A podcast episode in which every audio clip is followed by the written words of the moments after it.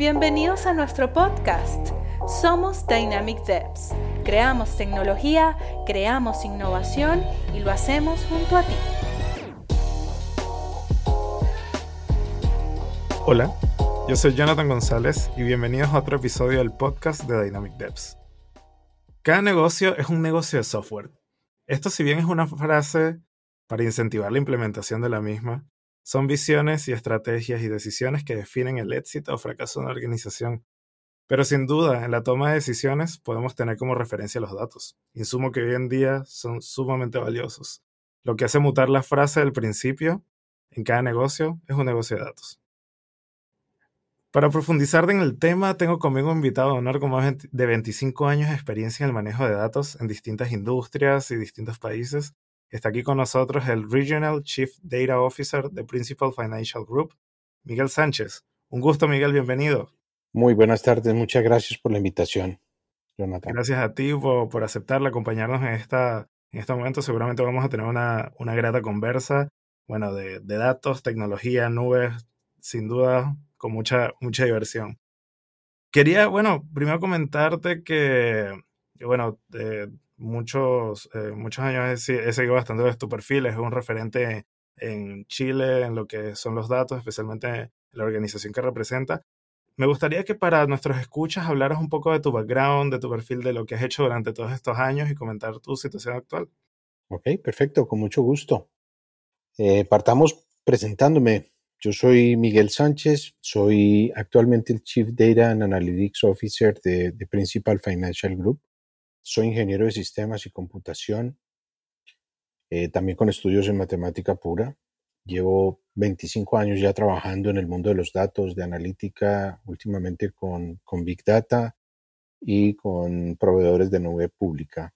Inicié mi ejercicio profesional en IBM en Colombia también pasé por Teradata y posterior a, este trabajo en Colombia me fui a Estados Unidos a trabajar allí. Y durante mi paso por Estados Unidos tuve la oportunidad de trabajar con empresas de consultoría nuevamente, con Oracle, con IBM, con Lenovo y con una empresa del sector privado que se llama RH Donnelly. Posterior a ello tuve un paso bastante rápido por, por Colombia nuevamente trabajando con Oracle y con IBM y hace 10 años me radiqué en Chile. En Chile estuve trabajando inicialmente con Deloitte. Eh, fui el director de la práctica de consultoría de Analytics e Information Management. Eh, luego pasé a Everis NTT Data como director también de la práctica de Digital Intelligence. Y ya luego pues tomé una decisión personal y profesional de vincularme al sector corporativo. Me vinculé como director eh, de Business Intelligence, datos e inteligencia artificial con, con Falabella, con SAS y Falabella, con el holding. Estuve con ellos alrededor de dos años, un poco más. Y posterior a ello, pues me vinculé con Principal en mi posición actual. En mi posición actual soy responsable de todos los tópicos relacionados con gobierno de datos, con Advanced Analytics, con Data Management, ingeniería de datos, arquitectura de datos e inteligencia artificial. Ese es el scope de, mi rol actual. Tengo responsabilidad directa sobre todos los equipos de México y de Chile. Muy bien, muchas gracias por, contarnos eh, brevemente tu, tu background y tu historia eh, para que, bueno, nuestros escuchas estén al tanto de, las cosas que has hecho. Sin embargo, pude ser testigo de cosas que, que hiciste en, el retail, principalmente en, en Falabella. En el retail, bueno, son muchas áreas de conocimiento que se aplican, ¿no? Independientemente que estés exactamente en el área de datos y analítica. Pero la industria a la que fuiste, a la que migraste en principal, es totalmente distinta, ¿no? Cuéntame qué, desafíos tuviste tú, tanto como a nivel de cargo y rol, y los desafíos que tuviste al encontrarte con un nuevo modelo de negocios, las restricciones, incluso las metas que tenías que cumplir en ello.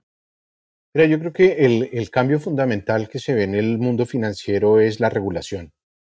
Hay muchísima regulación financiera y bancaria en el país, no solo en Chile.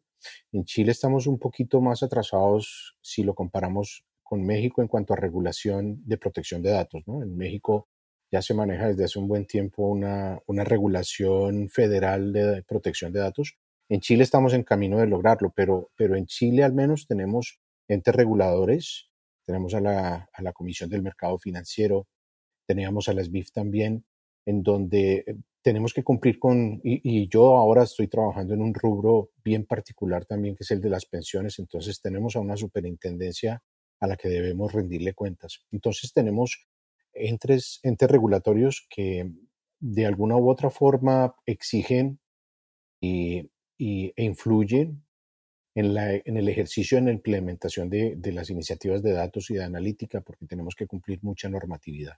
yo creo que esa es una de las más grandes diferencias que uno puede encontrar comparando el sector financiero con el sector retail. No obstante, yo creo que hay elementos comunes entre las dos compañías, entre las dos, entre las dos áreas eh, o las dos industrias. Yo te diría que una es fundamental cuando uno va a implementar una cultura de datos un programa de datos, como es mi caso, es la cultura empresarial. Eh, y la segunda es la rigidez de las empresas con las que uno esté trabajando, pero eso también está relacionado con la misma cultura y con el ADN de la compañía. Eh, yo he trabajado y no solo en las últimas dos compañías con las que, con las que ya mencioné que estoy o que tuve la oportunidad de trabajar, sino también en la consultoría me enfrenté con esta misma problemática muchas veces. Cuando uno trata de entrar a romper algún tipo de paradigma, ya sea llamando una transformación digital, hay una transformación cultural muy fuerte que hay que romper. Eh, para el caso puntual de los datos, siempre se ha tenido la cultura o se tenía la cultura de que el dato no era tan importante o tan relevante, pero cuando nos enfrentamos a un cambio organizacional relacionado con una transformación digital, el dato comienza a tomar una relevancia que antes eh, no, no, se vislumbraba. Entonces, la transformación eh, cultural es súper importante. Yo creo que ese es uno de los grandes desafíos que yo he venido enfrentando, no solo en mi posición actual, sino también en, en mi posición anterior con Falabella y en todas las empresas con las que yo he podido trabajar desde el sector consultoría. Entonces, la, el impacto cultural y ese quiebre cultural que se tiene que dar para poder irrumpir con una cultura de datos es algo bien importante y a tener en cuenta cuando uno quiere trabajar en un mundo como en el, con el que yo trabajo. Exactamente.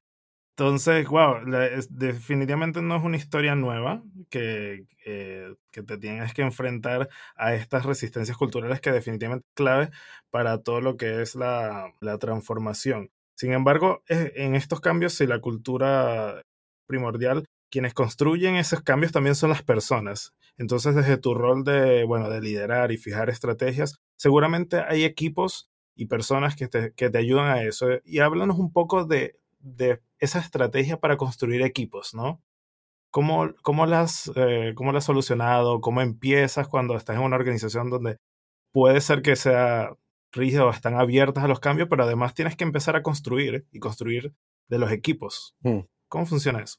Yo creo que aquí no hay una, una receta mm, secreta de éxito. Yo creo que dentro de lo que hemos venido desarrollando actualmente con, con Principal y anteriormente en Falabella, juegan a favor dos elementos primordiales. Uno, que siempre he tratado de trabajar con roles provenientes de la consultoría. Yo sigo y seguiré siendo un consultor hasta que esté trabajando. Entonces, imponer ritmos de consultoría para mí es fundamental y contar con consultores o con gente que venga del mundo de la consultoría es fundamental. Pero no me puedo quedar ahí. Entonces, yo creo que parte del éxito es poder combinar el ejercicio de la consultoría con el conocimiento propio del negocio. Yo creo que esa es la combinatoria que ha, entregado los mejores resultados en los proyectos en los que he estado participando. Es contar con, gente que venga de la consultoría, que tenga la concepción de, de sacar las cosas muy rápido, de absorber conocimiento de manera muy eficaz, de volcar ese propio conocimiento que se vaya absorbiendo dentro de lo que se esté ejecutando, pero también contar con roles que tengan un conocimiento profundo del negocio. Yo creo que eso es muy importante el negocio y la gente que esté metida dentro de la misma operación de la compañía debe estar trabajando de la mano con, los especialistas de datos y con la gente que venga del mundo de la, consultoría. Ahora, eso es desde el punto de vista de ensamblaje de equipos de trabajo. No obstante a eso, yo creo que es fundamental para cualquier tipo de iniciativas de esta índole de datos y de analytics contar con partners tecnológicos porque definitivamente los equipos se comienzan a afianzar luego de un tiempo de estar eh, juntos, de estar cohesionados, y los resultados eh, se comienzan a entregar después de unos cuatro o cinco meses. Ahora, si uno quiere hacer un ramp up y quiere salir con iniciativas súper rápidas, con despliegues muy eficientes, eh, yo en, caso particular me he sentido súper, súper apoyado, particularmente por Microsoft. Ha sido un, un, partner tecnológico de lujo para, para mí, para la compañía con la que estoy trabajando. Anteriormente también, en Falabella yo pude trabajar con, con ellos, pero pero es el caso particular que les puedo dar de Microsoft. Yo he tenido la oportunidad también de apalancarme en, en empresas de consultoría como Deloitte. Eh, estuve trabajando con empresas de las que tú conoces muy bien, con una empresa que se llama Lagash o que se llamaba Lagash. He tenido la oportunidad de trabajar con buenos partners tecnológicos. No voy a dejar tampoco afuera a, a una AWS y a un Google Cloud, porque siempre han sido aliados tecnológicos en las diferentes iniciativas en las que yo me he embarcado. Entonces yo creo que es fundamental contar con este tipo de aliados tecnológicos, no solo para que fortalezcan el conocimiento de los equipos de trabajo, sino también para que nos ayude a mantenernos en la punta de la ola en, temas de tecnología y cómo absorber esa tecnología en beneficio de los objetivos de la compañía. Totalmente de acuerdo. De hecho, mm, cuando mencionas los distintos vendors de cloud que entran también para apoyar, eh, más allá de tener una conversación de, una guerra de cuál es el mejor vendor, precisamente es tomar lo, que nos sea útil según el contexto del negocio, el problema a resolver de cada uno de ellos para absorberlo mejor. Eh, con respecto a lo, a lo, que dijiste de la consultoría, es bien cierto de que eh, a veces muchas personas que están en la consultoría están siendo absorbidos por estas organizaciones precisamente por, por su enfoque resolutivo, de, de hacerlo bien rápido y un enfoque mucho más, más amplio. Sin embargo, una vez, ¿cómo haces para mantener viva esa llama de que las personas que están internamente en eso sigan por sí solas siendo proactivos y quizás no, no dejarse quizás eh, apalancarse en lo que pueda ser un estancamiento en el conocimiento de las personas?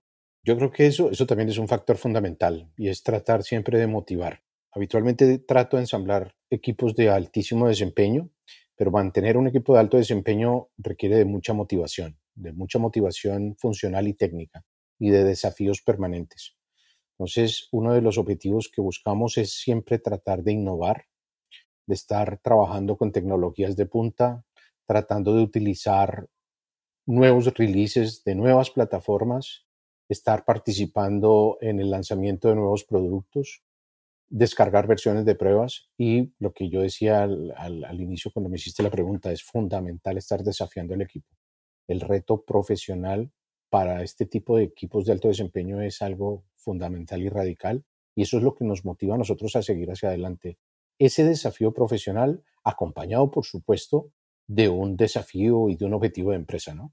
Pero ese desafío permanente eh, de aprender cosas nuevas, de estarse siempre de, saliendo de la zona de confort es lo que nos motiva, porque eso es lo que, lo que hace la consultoría. La consultoría lo hace de manera un poco más forzada, eh, pero en el mundo corporativo, pues mi objetivo es mantener ese desafío permanente y constante, tratando de innovar y tratando de salirnos de la zona de confort, romper paradigmas y de alguna u otra manera permear a la empresa con, ese, con esa ruptura de paradigmas que nosotros como equipo estamos creando qué entretenido son lo que estás haciendo y bueno, eh, la fortuna que tienen esas personas es saber eh, lideradas por, por, ti precisamente en tecnología. Eh, yo, yo todavía no suelto la parte técnica porque me apasiona y parte de eso lo que adicionalmente que me gusta la tecnología, ser desafiado constantemente es una de las cosas que, que me motiva a hacer lo que hago día a día, ¿no? Estoy jugando a varios roles últimamente, pero sinceramente justamente esos desafíos es lo que lo que despierta la, la llama y hace que no, no te aburra. Especialmente que las personas en tecnología tienen un mindset totalmente distinto, ¿no? Sí. Entonces, eh, nos, nos, gustan esos desafíos constantes. Sí, sí.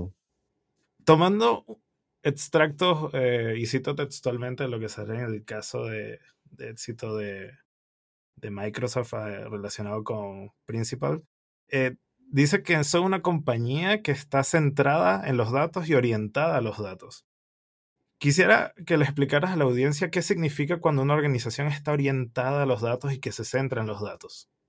Sí, yo, yo ahí voy a hacer referencia, a lo mejor siendo un poco más detallado sobre el caso de éxito al que te refieres. Es, es un caso de éxito, una historia de éxito publicada por Microsoft en su sitio público a nivel mundial. En donde básicamente hacen un reconocimiento al trabajo que se ha venido desarrollando en principal en temas relacionados con data e inteligencia artificial. Y dentro de este caso de éxito, pues se releva lo que acabas de mencionar, en donde yo describo que nosotros como principal somos una compañía centrada en el cliente, porque ese es nuestro objetivo. Nosotros trabajamos día por día en traer beneficios y entregarle valor agregado a nuestros clientes, pero a la vez somos una compañía orientada a la toma de decisiones con base a los datos. Entonces, básicamente lo que, lo que estamos diciendo ahí es que somos una compañía con mucha información, con mucha data. Puede que no sea una compañía que tenga y genere la misma cantidad de datos que una empresa de telecomunicaciones o un mismo retail, pero los datos que nosotros generamos tienen una riqueza enorme y esa misma riqueza es la que tenemos que utilizar para mejorar el proceso de toma de decisiones, para definir escenarios futuros y también para mejorar la operación de nuestra compañía. Entonces, eso es lo que nos permite a nosotros declarar que somos una compañía data driven, que si bien es cierto, partimos de un estadio no, no tan bueno o no tan maduro, hemos ya conseguido un estadio bastante bueno en donde estamos siendo capaces de entregar resultados tangibles y claros para, para, nuestros afiliados, para nuestros clientes y también para nuestros empleados. Entonces, seguimos manteniendo ese ADN de compañía, de trabajar para nuestros clientes. Todo lo que hacemos es en pro del beneficio de nuestros, de nuestros clientes, pero estamos rodeados de datos para tomar las decisiones, las mejores decisiones en favor de nuestros clientes. Eso es lo que básicamente define nuestra cultura y es lo que define también el mantra de nuestro equipo de datos. Básicamente es lo que utilizamos nosotros día por día para ir definiendo todas y cada una de las actividades que hacen parte de nuestro roadmap. Qué bien. Y un poco indagando más sobre, sobre ese caso de éxito, y un poco de las cosas abordadas y, y bueno, de, lo, de todos estos productos que han, eh, han sido como release estables dentro de, de ello. Eh, uno de lo que me llamó la, la, atención y si pudieras conversar un poco es, em, hablan de, bueno, siempre la seguridad es importante y siempre seguramente hay personas o grupos con una intención eh, mala de poder robar los datos y poder hacer ataques. ¿Cómo la inteligencia artificial, los datos, han ayudado eh, dentro del Principal para que eso sea evitado?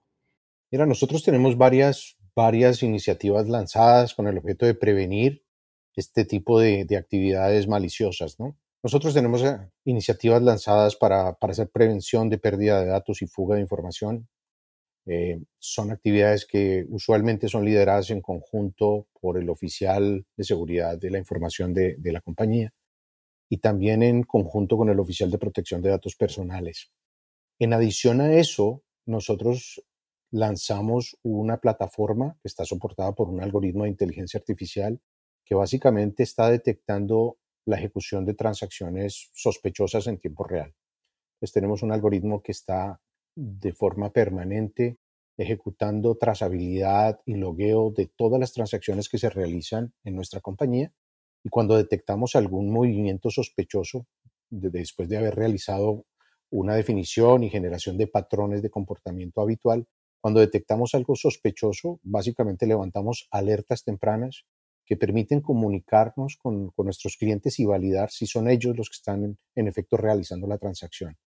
Entonces, de esa manera estamos evitando y conteniendo la suplantación de identidad y, por supuesto, la comisión de algún fraude, ¿no? Perfecto. ¿Y cómo, cómo trabajan la evolución de ese producto dentro de Principal sabiendo que, bueno, siempre tienen que estar eh, reentrenando los modelos? ¿Cómo, ¿Cómo lo están haciendo actualmente? Pues básicamente nuestros modelos, este particular, que es un modelo de fraude, está siempre desarrollado, y esto es algo también fundamental y es parte del éxito que yo creo, y parte de, si, me, si, me, lo permite, de, de, de compartir algo de conocimiento y de experiencia, es que nosotros no trabajamos solos. En nuestro equipo hay, hay muchos perfiles disímiles, pero nosotros trabajamos siempre acompañados con el negocio. Entonces, habitualmente trabajamos siguiendo metodologías ágiles, nos apalancamos mucho en Scrum y todos nuestros product owners, o llamémoslo nuestro líder de producto, eh, viene del negocio. Entonces, lo hacemos así para que sea el negocio que nos ayude a definir todas y cada una de las reglas de negocio que hacen parte de un modelo analítico de un modelo de Machine Learning. Para este caso particular, nosotros nos asociamos y trabajamos en conjunto con las áreas de compliance y de riesgo. Y es con estas áreas en particular que estamos de forma permanente definiendo nuevos, nuevas reglas, nuevos patrones, identificando posibles riesgos a los que nos vayamos enfrentando.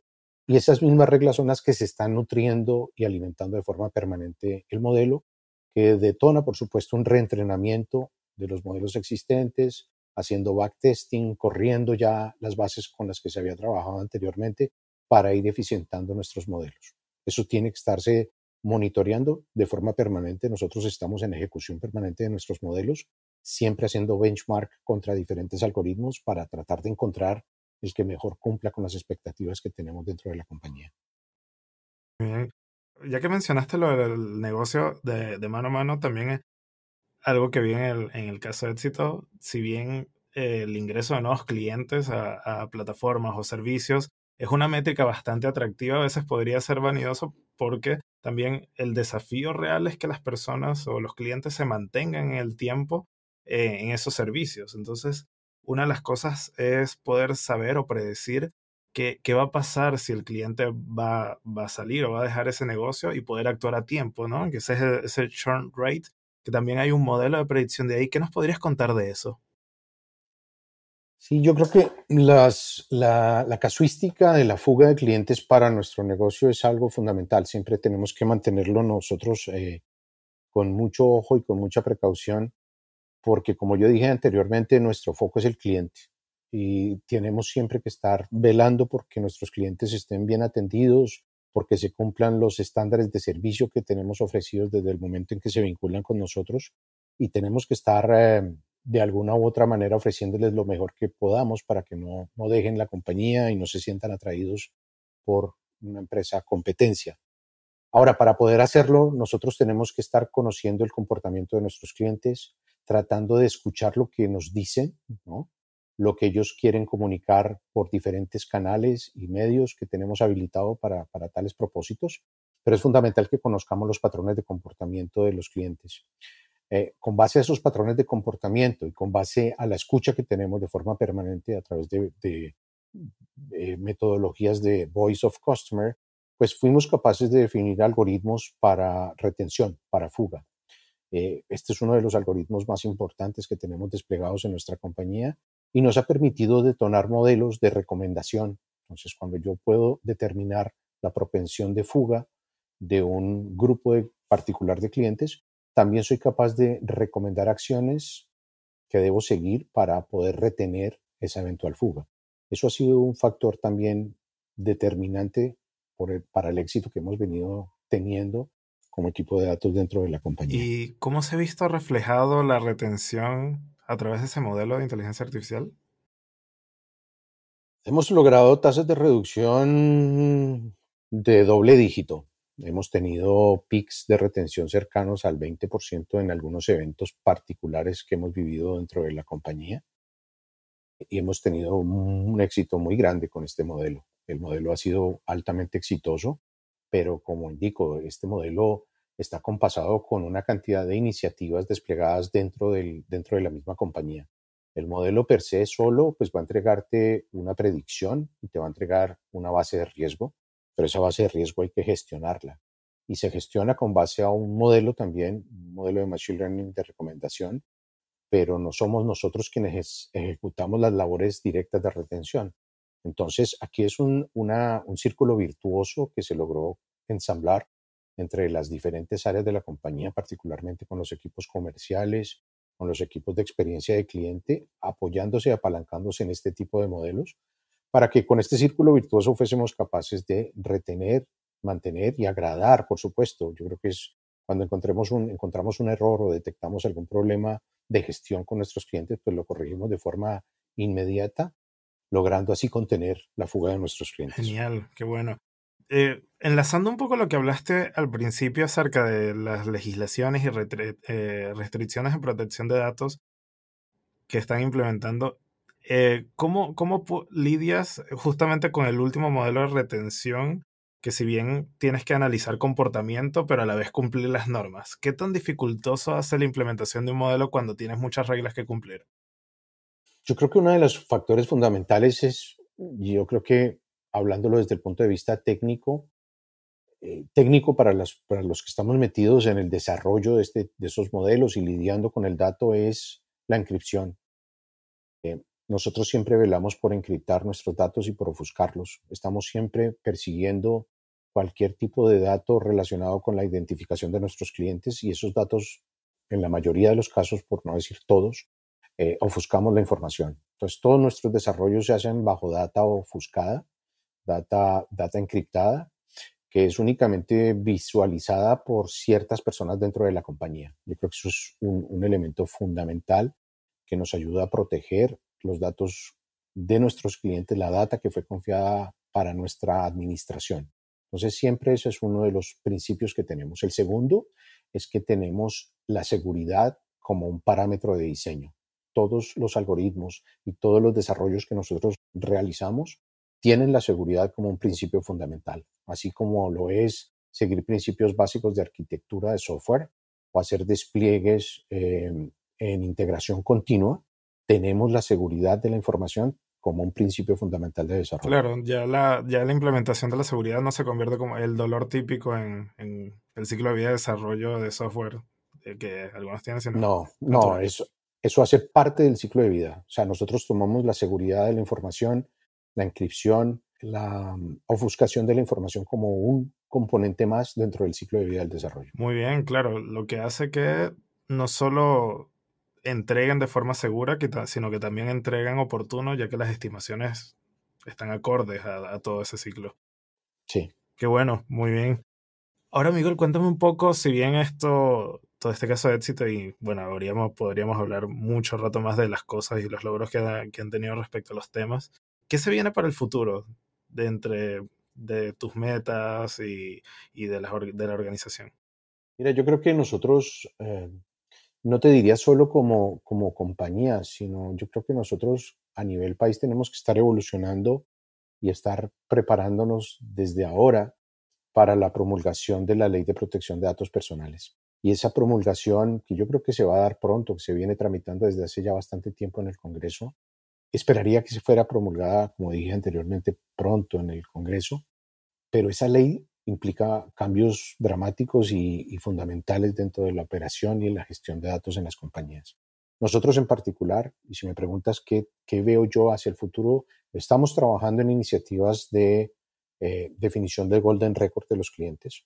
Estamos trabajando en iniciativas de eh, master Data Management, ¿no? maestros de datos de clientes, catálogos gigantescos de, datos de clientes, que nos permitan a nosotros hacer reglas de merge, ¿no? de mezcla de clientes, de supervivencia, tratando de identificar los mejores datos de contactabilidad de nuestros clientes y básicamente ofreciendo capas de protección adicional en el caso en que los clientes comiencen a ejercer em, leyes de protección que vienen y van a ser promulgadas dentro de la ley de protección. Yo creo que eso es algo que está muy relacionado con, con la regulación per se, no solo para el sector financiero, sino para cualquier empresa que esté gestionando y trabajando con datos de clientes. Esa es una. Entonces, el MDM para nosotros es fundamental y MDM concebido no solo desde el punto de vista operacional, sino analítico. La segunda derivada está muy relacionada con adopción de nuevos estándares para evolucionar nuestras plataformas legacy. Nosotros tenemos que evolucionar, estamos trabajando y ya estamos en pleno camino de transformación hacia el mundo de los microservicios. Y cuando nosotros estamos trabajando en una arquitectura orientada hacia los microservicios, esto tiene un impacto no menor sobre los datos. Entonces, estamos trabajando ya y eso es parte de lo que yo tomo como visión hacia el futuro es toda la reconstrucción o redefinición o trabajo de arquitectura de datos para poder soportar una visión orientada a los microservicios. Y la tercera ya tiene que ver un poco más con el mundo analítico avanzado. Nosotros estamos ya entrando en, en la definición y en la implementación de call center cognitivos, en donde estemos mezclando componentes de inteligencia artificial no para erradicar los call centers, sino para eficientarlos, es decir, para ampliar la capacidad de atención de nuestros call centers y no solo de los call centers, sino también de todos, los canales de atención a nuestros clientes, pero apalancados por componentes de inteligencia artificial. Eso es lo que yo estoy viendo ahora para el futuro particularmente de nuestra, de nuestra industria ¿no? financiera y de pensiones. Excelente, de hecho te, te deseo mucho éxito en ese futuro venidero, que todas esas cosas, bueno, realmente las puedas construir. Eh, suena muy genial, de hecho, sí, me lo imagino todo el proceso y suena muy, muy, muy interesante. Así que bueno, gracias por todo lo que nos has comentado, Miguel. Eh, nosotros, por, todos los invitados que nosotros tenemos en el podcast, nos salimos un poco ya de la parte técnica, de la, de la conversación un poco más laboral, así que me acerco y te pregunto, ¿qué sueles hacer cuando no eres CDO de Principal? ¿Qué hobbies tienes? ¿Te gusta leer? ¿Película? A mí me, a mí me encanta, bueno, esto es hobby, pero también es parte del trabajo. A mí me encanta programar. Entonces, cuando tengo chance y tengo opción, me encanta sumarme a competencias de, de programación, de data science, desafíos que están saliendo de forma permanente. Me encanta sumarme a ese tipo de eventos. Me encanta aprender. Estoy leyendo de forma permanente literatura técnica porque es mi pasión y, y es uno de mis hobbies. Pero en adición a eso, me encanta el spinning. Ahora por temas de pandemia ha sido bastante complejo volver al spinning, por lo tanto, pues estamos dedicándonos al remo aquí en la casa, porque es lo único que podemos hacer. Y ahora que esté abriéndose de a poco el país, volver al golf. Esa es otra de las pasiones que tengo.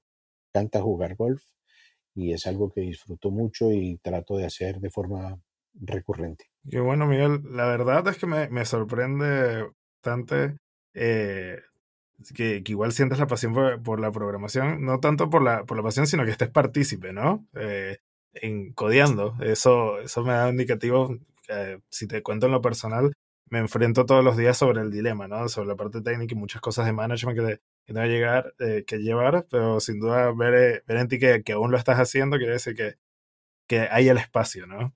Sí. Qué bueno, me alegro.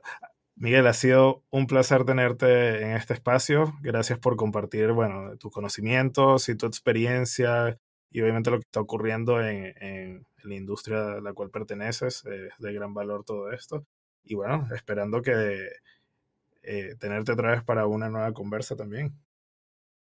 No, muchas gracias a ti, Jonathan, por la invitación y cuando gustes, coordinamos nuevamente y encantado de volver a conversar contigo. Muchas gracias. Toda la audiencia del podcast de Dynamic Devs, recuerden compartir este episodio en LinkedIn, en las redes sociales eh, como en Instagram y también en Facebook Pages de Dynamic Devs. Y bueno, nos vemos en otro episodio del podcast de Dynamic Devs. Chao, chao. Los esperamos en el próximo episodio del podcast de Dynamic Devs. Creamos tecnología, creamos innovación y lo hacemos junto a ti.